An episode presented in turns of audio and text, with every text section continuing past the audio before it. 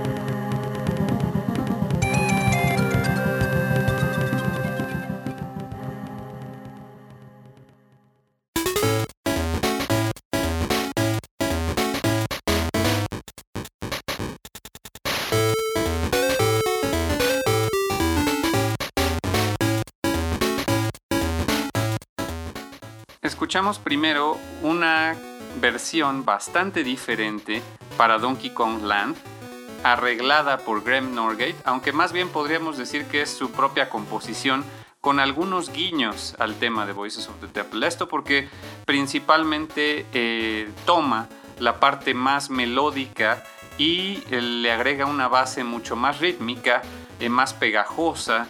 Esto para que el gameplay en el Game Boy pues realmente era algo que tú agarrabas 5 minutos y luego lo dejabas, ¿no? Así son los portátiles por lo general.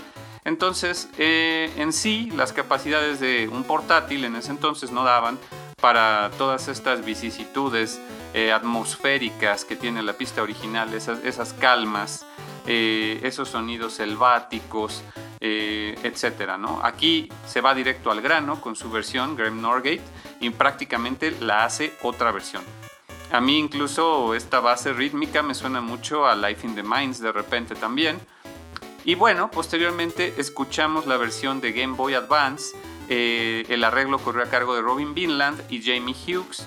Eh, Robin Vinland nuevamente retoma su, trabajo en, Donkey Kong con, eh, arreglando este soundtrack para Game Boy Advance. Y es una versión mucho más apegada a la original, con todo el dramatismo, toda la ambientación de un templo. Y la verdad es que se trata de un tema buenísimo de Evelyn Novakovic. Es, es uno de, sus mejores temas de esta primera entrega de Donkey Kong Country. Tan icónico, tan, tan memorable este nivel. A pesar de que solo son un par de niveles en el juego que tienen esta música, se te quedan en la memoria completamente, ¿no?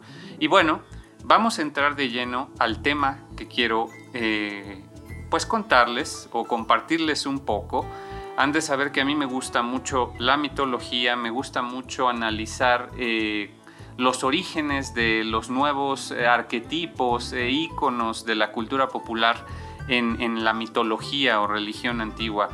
No soy para nada un erudito en este tema ni tengo carrera afín, pero a mí me gusta mucho indagar en, todos estos orígenes. Y voy a empezar por platicarles de los primeros vestigios de adoración a, los monos como tal en las religiones, en la mitología, hay menciones incluso hasta en el Popol Vuh, por ejemplo, hablando de culturas eh, prehispánicas de, América. Incluso menciona que los monos son una especie de eh, ensayo eh, para, llegar hacia el hombre. ¿no? Siempre en, las civilizaciones antiguas había ya la creencia de que el mono era una especie de precursor.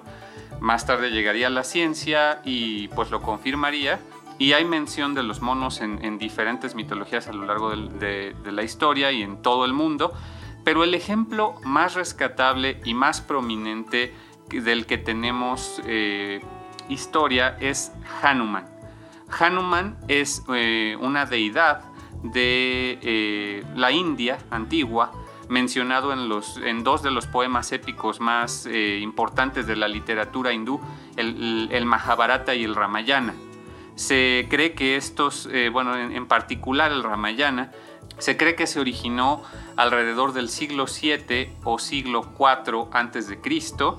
Eh, era de una tradición oral eh, de poemas épicos que, fue pasando hasta que alguien decidió ponerse a escribirlos. Hanuman aparece entonces por primera vez en estos extractos del Ramayana. Él fue creado por Vayu, un dios del viento y de la vida, vamos a ver que esto es una característica muy importante en, el culto a los monos en general de las eh, civilizaciones antiguas. El viento y la vida son, son, son dos factores eh, muy relacionados. Sin viento no hay vida. En la historia de Hanuman, de hecho, eh, se supone que el dios del viento, bueno, Hanuman nace, Bayu lo crea, y eh, desde muy pequeño ve el sol y trata de alcanzarlo para comérselo y lo logra.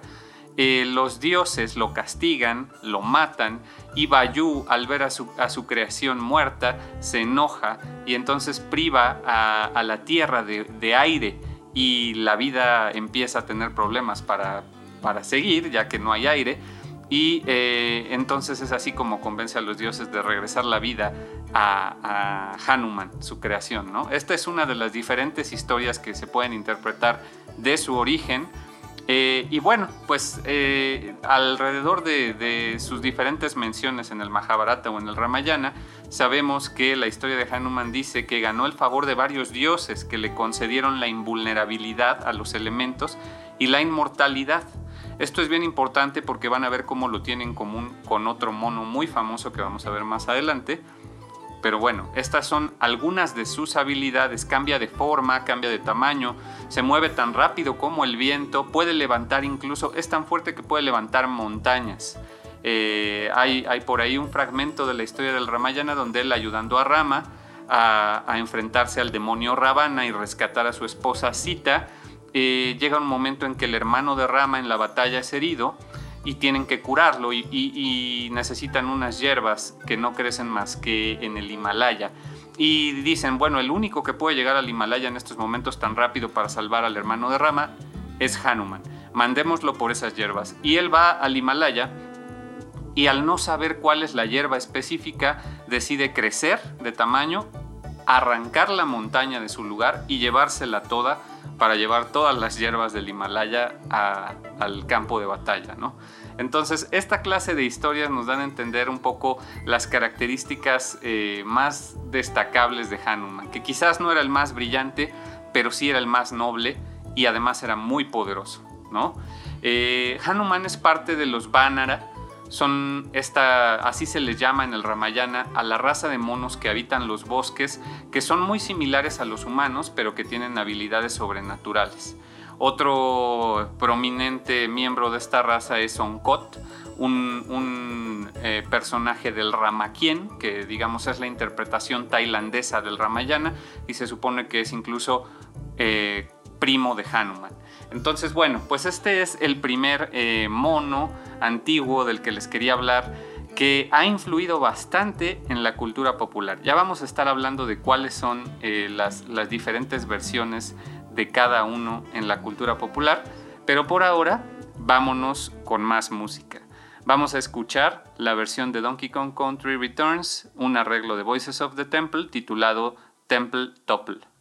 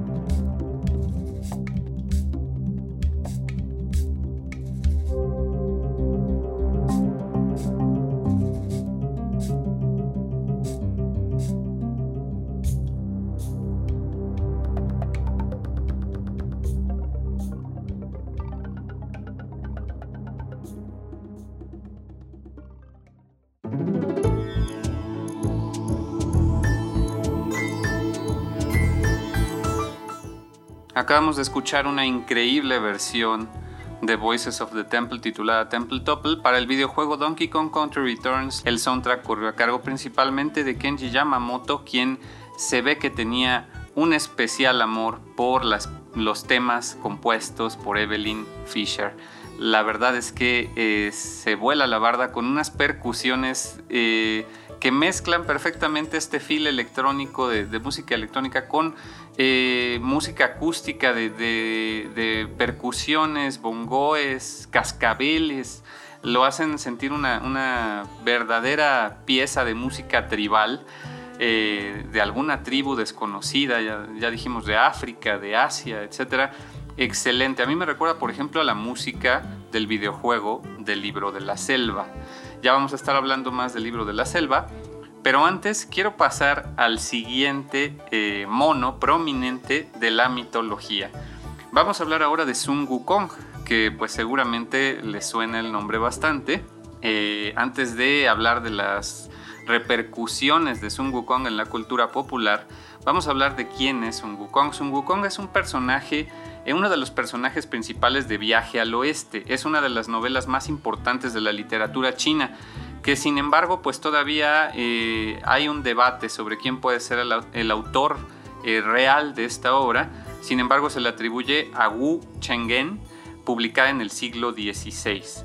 Eh, Sun Wukong es un mono que pues desafía a los dioses completamente. esto le repercute para bien y para mal en, muchos sentidos, hasta que finalmente se vuelve eh, un, héroe ejemplar eh, que ya eh, pues es más sabio y más maduro, ¿no? Pero en sus inicios pues era un mono muy travieso que comparte con Hanuman esta parte, esta parte pícara, traviesa, de, jugar bromas a, la gente, a los dioses, a, los que pasan por donde ellos están, etc. O esta actitud osada, por ejemplo en el caso de Hanuman, de, comerse el sol. Eh, también Sun Wukong llega a comerse varias cosas por ahí que no debía. De hecho, se come tantas cosas que no debía que tiene como siete siete razones distintas para ser inmortal tiene Sun Wukong, eh, de elixires y frutos y demás que se comió en, el cielo y que no debía.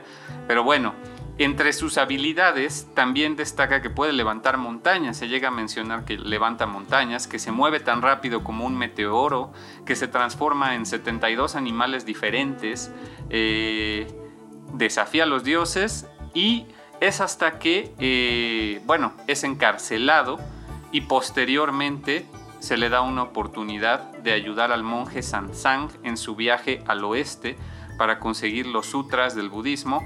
Eh, es que logra redimirse al ser una especie de guardaespaldas para este monje y pues esta historia de viaje al oeste ha inspirado incontables adaptaciones ah, en la cultura popular. Pero lo importante de Sun Wukong es que al día de hoy todavía se debate cuál es su origen.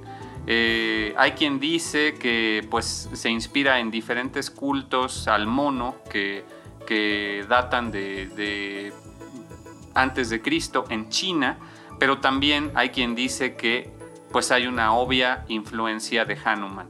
Y al, simplemente por ver sus habilidades, ver su origen, eh, ver eh, un poco de, su historia, nos podemos dar cuenta que sí, eh, sin duda tiene muchos aspectos en común con Hanuman. Así que pues la teoría actual más aceptada es que Sun Wukong es una mezcla de dos culturas, de los poemas épicos de la antigua India, del Mahabharata y el Ramayana, pero también de las propias religiones de China antigua, ¿no? Entonces, bueno, se, se cree que es una mezcla que quien sea quien sea que, escribió Viaje al Oeste, pues eh, tomó elementos de las dos diferentes culturas y los amalgamó en lo que conocemos como Sun Wukong. Vamos a seguir hablando de Sun Wukong más adelante, pero por ahora es tiempo de escuchar más música. Vámonos con los remixes de artistas independientes de todo el mundo. Vamos a empezar con una versión de Matt Bean, alias Donut Drums.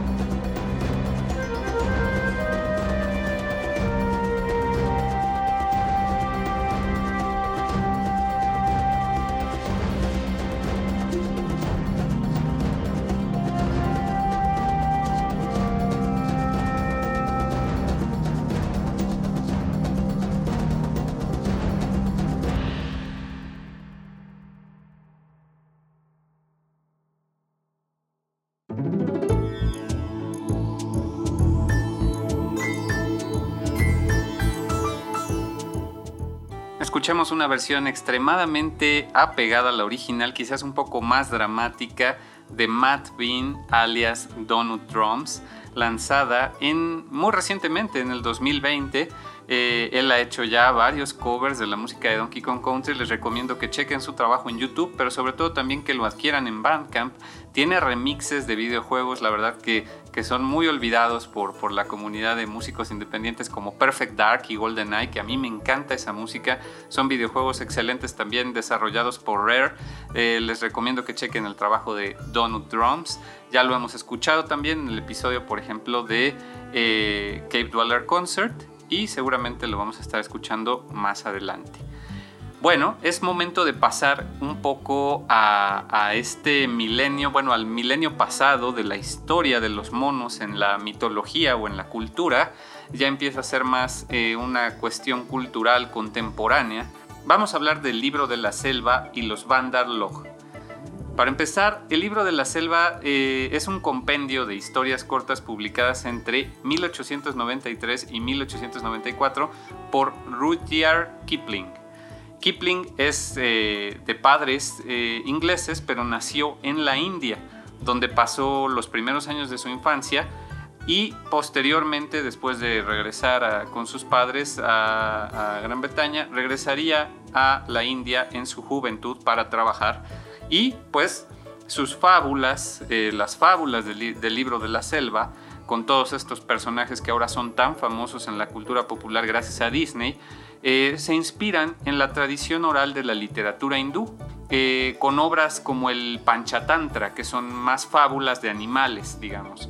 Y pues él tuvo nanas en su infancia que lo cuidaban y se sospecha que fue de ahí donde adquirió todas estas, estas fábulas o historias en las que se inspiró para crear el libro de la selva. Él confiesa en algunas cartas que escribió que ya no logra recordar cuáles eran las fábulas originales en las que se inspiró, porque pues las escuchó de muy niño, pero hay aspectos que se le quedaron y posteriormente escribiría el libro de la selva ya eh, cuando era más adulto. Incluso se, dice que escribió el libro, bueno, las historias las escribió para su hija. En estas historias aparecen los Bandar Log, la raza de monos, esta que captura a Mowgli. Esta tribu de monos en la historia del libro de la selva, pues es, es mucho más una, una, crítica, ya que se trata de, una raza de monos eh, parlanchines que hacen un alboroto, un sinsentido, eh, bastante tontos de repente.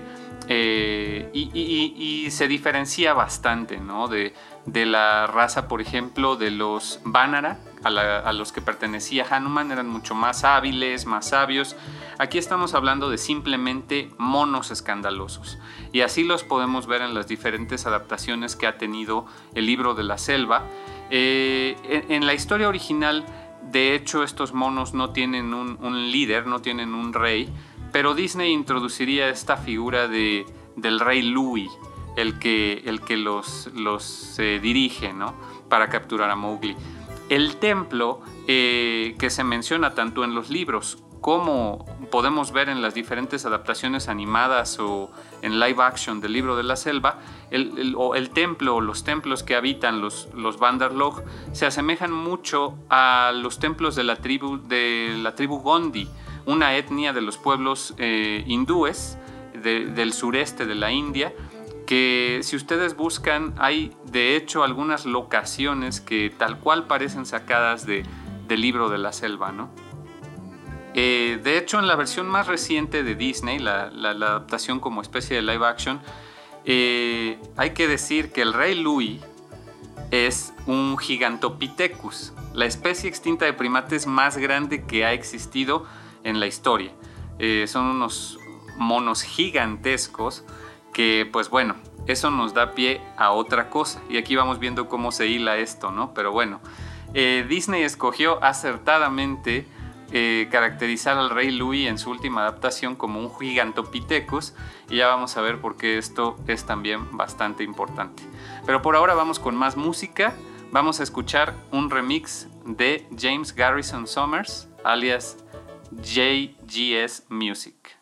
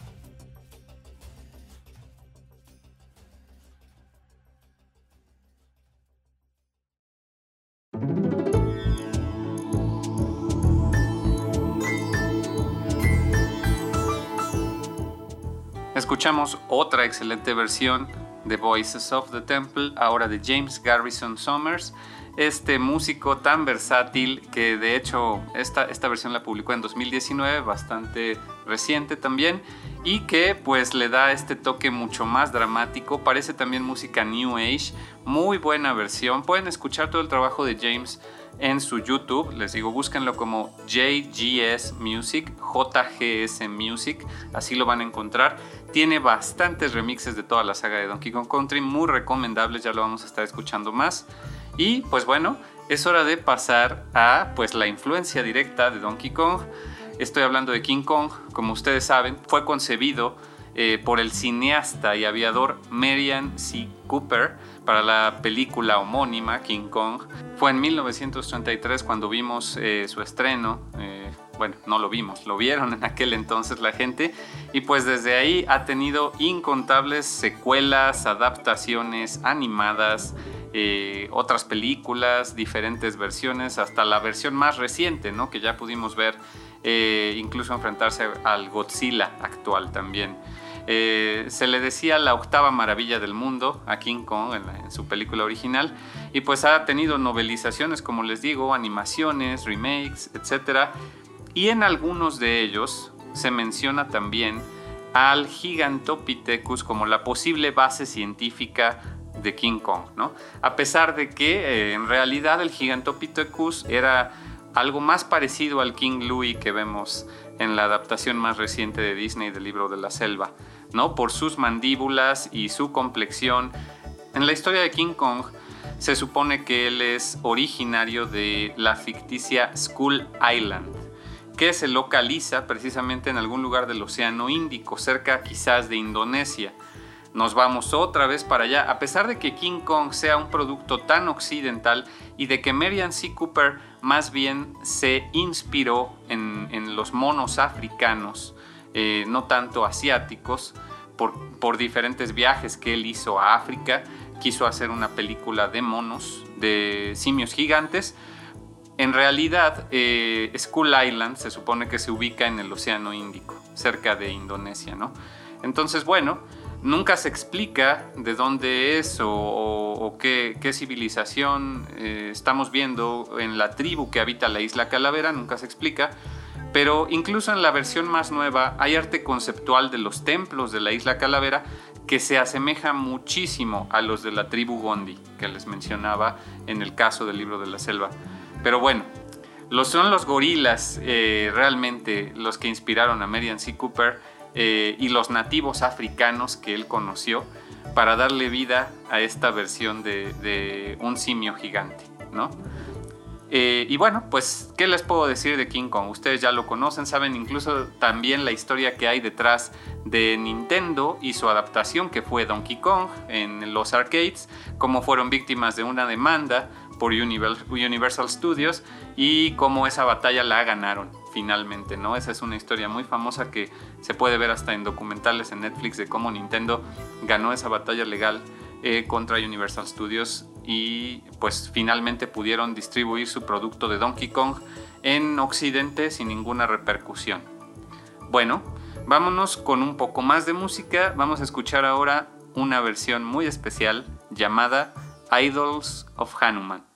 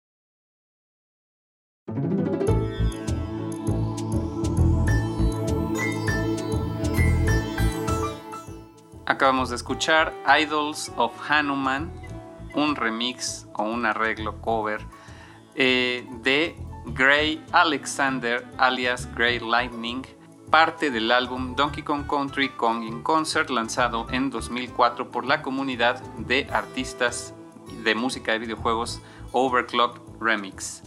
Este álbum, como les comento, pues ha estado en mis listas de reproducción desde principios de los 2000 y es importante destacar que esta versión específica de Voices of the Temple prácticamente fue el único cover jamás creado de Voices of the Temple durante casi 10 años, de no ser por la versión de Kenji Yamamoto para Donkey Kong Country Returns, que el juego de Donkey Kong Country Returns se lanzó en 2010. Sin embargo, esta versión de 2004, prácticamente ya entrados los, la década de 2010, era el único cover que había de Voices of the Temple. Desgraciadamente no ha sido un tema que los artistas han abordado demasiado, pero me parece que tiene muchísimo potencial. Aquí podemos ver cómo Great Alexander o Great Lightning hace esta versión con unas percusiones completamente diferentes a las originales. Muy muy buena versión, también muy cinemática, parece que es de una película. Muy corta, pero muy buena. Y eh, el trabajo de Great Lightning eh, desgraciadamente se enfoca en la primera parte de los 2000. Posterior a eso le perdemos la pista, no hay más enlaces ni sitios donde se sepa de él. Solamente en Overclock Remix pueden ver bastantes remixes de él de diferentes juegos eh, que van desde Kirby Superstar hasta Legend of Mana, Castlevania, Final Fantasy, etc. Y pues esta es su contribución a la saga de Donkey Kong Country con Idols of Hanuman.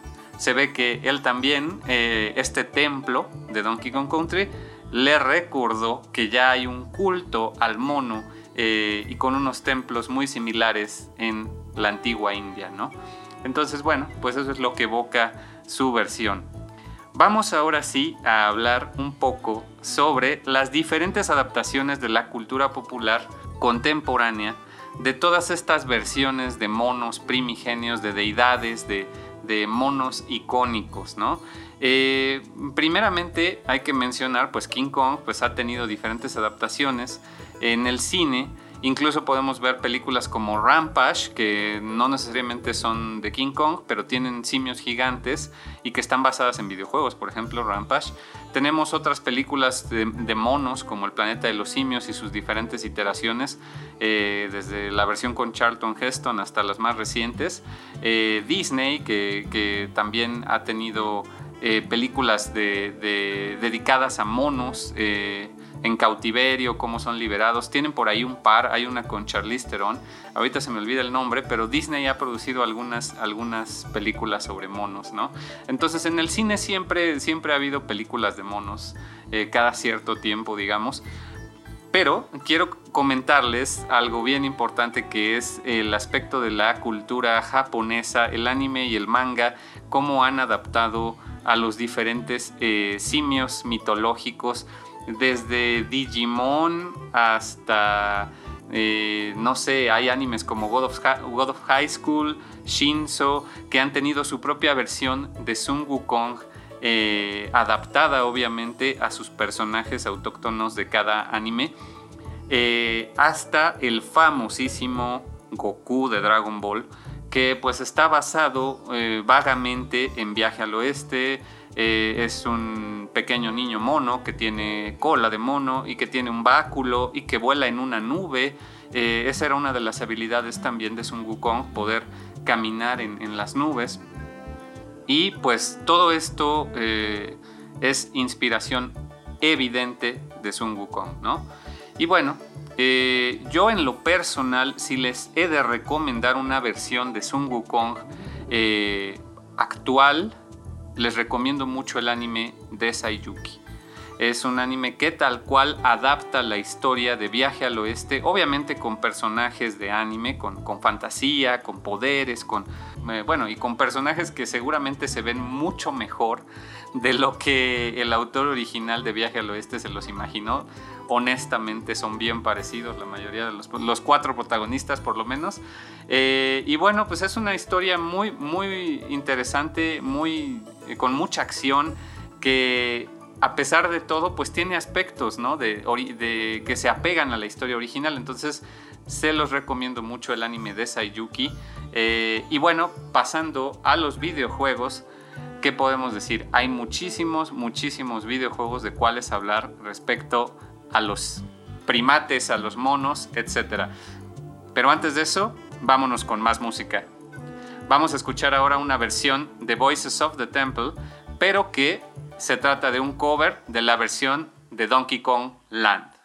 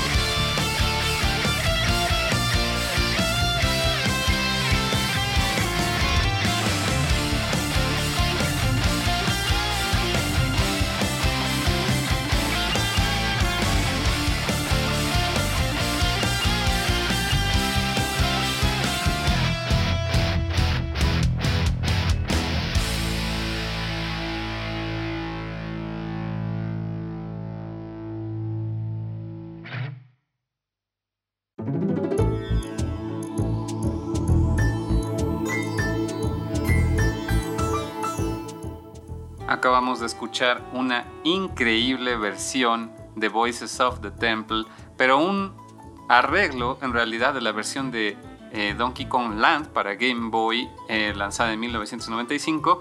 Esta versión corrió a cargo de Johannes Berthold alias JB, que eh, pues es un músico, eh, productor, tiene diferentes álbums e incluso recursos para, para que tú puedas utilizar de música electrónica.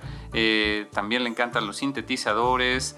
en general es, es como un músico bastante versátil porque como se pudieron dar cuenta por su pista, es muy rockero de repente, incluso hasta metalero, muy buena música es importante destacar que esta va a ser la única versión que escuchemos jamás de, de Johannes Berthold porque no es alguien que acostumbre a hacer arreglos de música de videojuegos. Sin embargo, pues resalta que decidió hacer un arreglo de este tema de Donkey Kong Land, The Voices of the Temple. ¿Por qué? ¿Por qué este? Habiendo tantos que son tan icónicos como Aquatic Ambience, ¿saben por qué? Es simplemente porque ese es el poder de la música de videojuegos.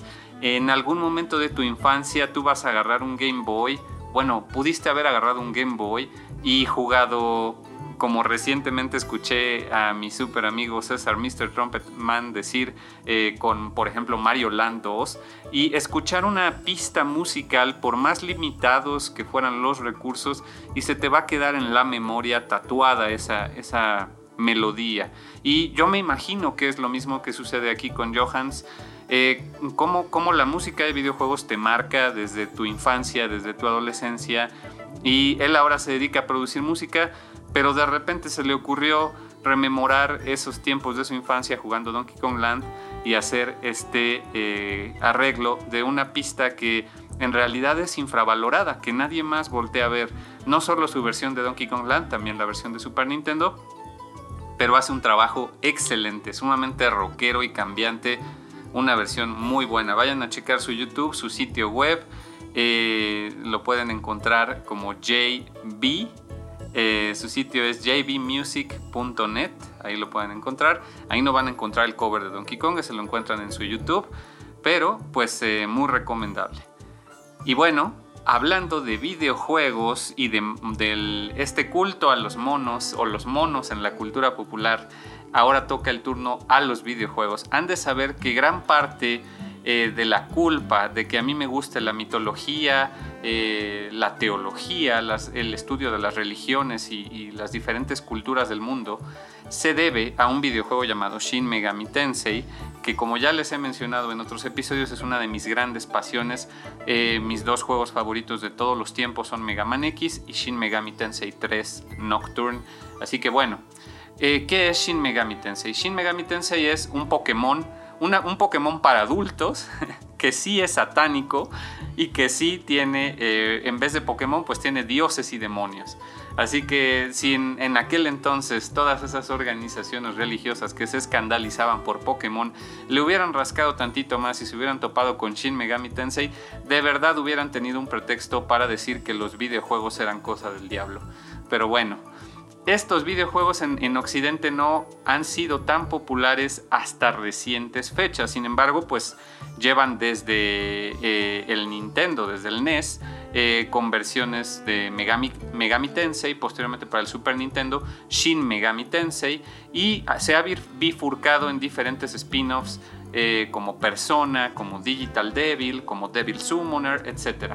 Y bueno, la premisa de estos juegos es que tú reclutas demonios y dioses de diferentes mitologías y han de saber que tanto Hanuman como Onkot, su primo, como Son Wukong están en este juego. Los puedes reclutar, los puedes utilizar en tus batallas y pues es algo bastante curioso. En particular, en Persona 5 hay uno de los protagonistas eh, del juego, Ryuji, que la versión final de su persona es Seiten Taisei, que es uno de los tantos nombres para Sun Wukong en el idioma japonés, porque han de saber que, que Sun Wukong a lo largo de su historia adquiere infinidad de títulos que tienen diferentes significados, como el, el cuidador de los caballos y no sé qué pero obviamente en idioma chino y traducido al idioma japonés. Varios de estos títulos, uno de ellos es Seiten Taisei, que es eh, como aparece en Persona 5, y su versión de Persona 5 es una fregonería. Es una especie de chango punk con su báculo gigante y una nube con graffiti. Es excelente. Busquen un video, busquen el arte porque aunque no jueguen en persona tienen que ver esa versión si son también entusiastas de la mitología y de en especial de Sun Wukong, ¿no? Pero bueno, ese es solo uno de los videojuegos de los que podemos hablar eh, que representan a estos eh, changos mitológicos. ¿Sabían, por ejemplo, que Alex Kidd, eh, la mascota olvidada de Sega, iba a hacer una adaptación de Dragon Ball a los videojuegos? Iba, iba a ser entre que una adaptación de, de Sun y el Goku de, de Dragon Ball y finalmente terminó siendo una cosa completamente diferente. También tenemos el ejemplo de Son Son, este juego de, arcade de Capcom, que posteriormente también tendría una aparición en Marvel contra Capcom 2 con su versión en femenino, un Sun Wukong niña, digámosle. Y por supuesto hay que mencionar el eh, juego que va a salir llamado Black Myth Wukong, que pues es este, un videojuego chino desarrollado por el estudio Game Science. Esperemos que salga en 2023 como lo han anunciado para PC y consolas, que ya tiene un realismo impresionante, impresionante donde tú controlas a Sun Wukong y tienes todas estas habilidades. Te puedes convertir en animales, te puedes hacer gigante, puedes duplicarte, tienes tu báculo, y todo se ve excelente. Es como el estilo de juego es lo que ahora se conoce como estilo Souls, por Dark Souls obviamente, eh, donde pues se ve que va a ser una dificultad inclemente con batallas llenas de acción y unos jefes gigantescos, monstruos mitológicos. De verdad se ve muy impresionante. Si tienen oportunidad, vean un trailer. Y pues esperemos que salga también en consolas en 2023. Por supuesto que va a salir para PC. Y bueno, también les puedo recomendar, si quieren adentrarse más en la mitología de la antigua India, que chequen el videojuego de Raji, An Ancient Epic. Es un videojuego que se lanzó en 2020 desarrollado por Nodding Head Games, un estudio hindú, y que pues lo pueden conseguir prácticamente en todas las consolas. Está para Switch, está para PC. Si les interesa adentrarse más en todos estos, eh, bueno, deidades y demonios de la mitología hindú, lo pueden checar ahí. Y bueno, hay muchas otras adaptaciones de eh, Viaje al Oeste o de Sun Wukong a los videojuegos, pero ninguna tan prominente como las que les acabo de mencionar y en especial Shin Megami Tensei que sí le da su pequeño lugar a todas y cada una de las mitologías, se los recomiendo mucho. Y bueno, se nos ha acabado el tiempo de este programa. Nos vamos a despedir con una versión también increíble y después de haber elevado la barra del rock, vamos a cerrar con esta versión metalera progresiva de Mega Beardo. Su nombre real es Ryan Postlethwaite, que pues también es un frecuente colaborador de Overclock Remix. Pueden escuchar sus remixes en, algunos álbums por ahí de Overclock Remix. Pero esta en particular, The Apes Made Banana Splits in the Crocodile's Skull, se lanzó para el álbum de DKC Mixtape 94 publicado en 2014. Es una versión metalera, ya lo van a escuchar. Mega Beardo es metalero hasta el tuétano. Tiene, es, bajista en una banda de metal. Entonces, pues ya se imaginarán de qué manera vamos a cerrar este episodio. Es una pista que al principio parece ser sumamente apegada al original, pero después se desprende para convertirse en metal progresivo a todo lo que da. Es de lo mejor. Así que bueno, eh, me despido, yo soy Naop, les agradezco nuevamente por acompañarme en este episodio. Eh, recuerden seguirme en eh, redes sociales, en Facebook, en Instagram, en Twitter me encuentran como Naop y sobre todo revisen el blog de megamixtape.freak-in.io donde pueden ver todos los tracklist, la lista de álbums, etc. Y también síganme en Freakin se los agradecería mucho ya que es el proyecto al que estoy dedicando ahora la mayoría de mi tiempo. Eh, espero por favor que tengan la oportunidad de descargar Freaking si están en México y de usarla. Díganme sus comentarios también del podcast. Eh, espero tenerles también sorpresas respecto a episodios especiales muy pronto, pero por ahora nos escuchamos en el siguiente episodio dedicado a Donkey Kong Country la próxima semana. Gracias y nos escuchamos en el siguiente Mega Mixtape.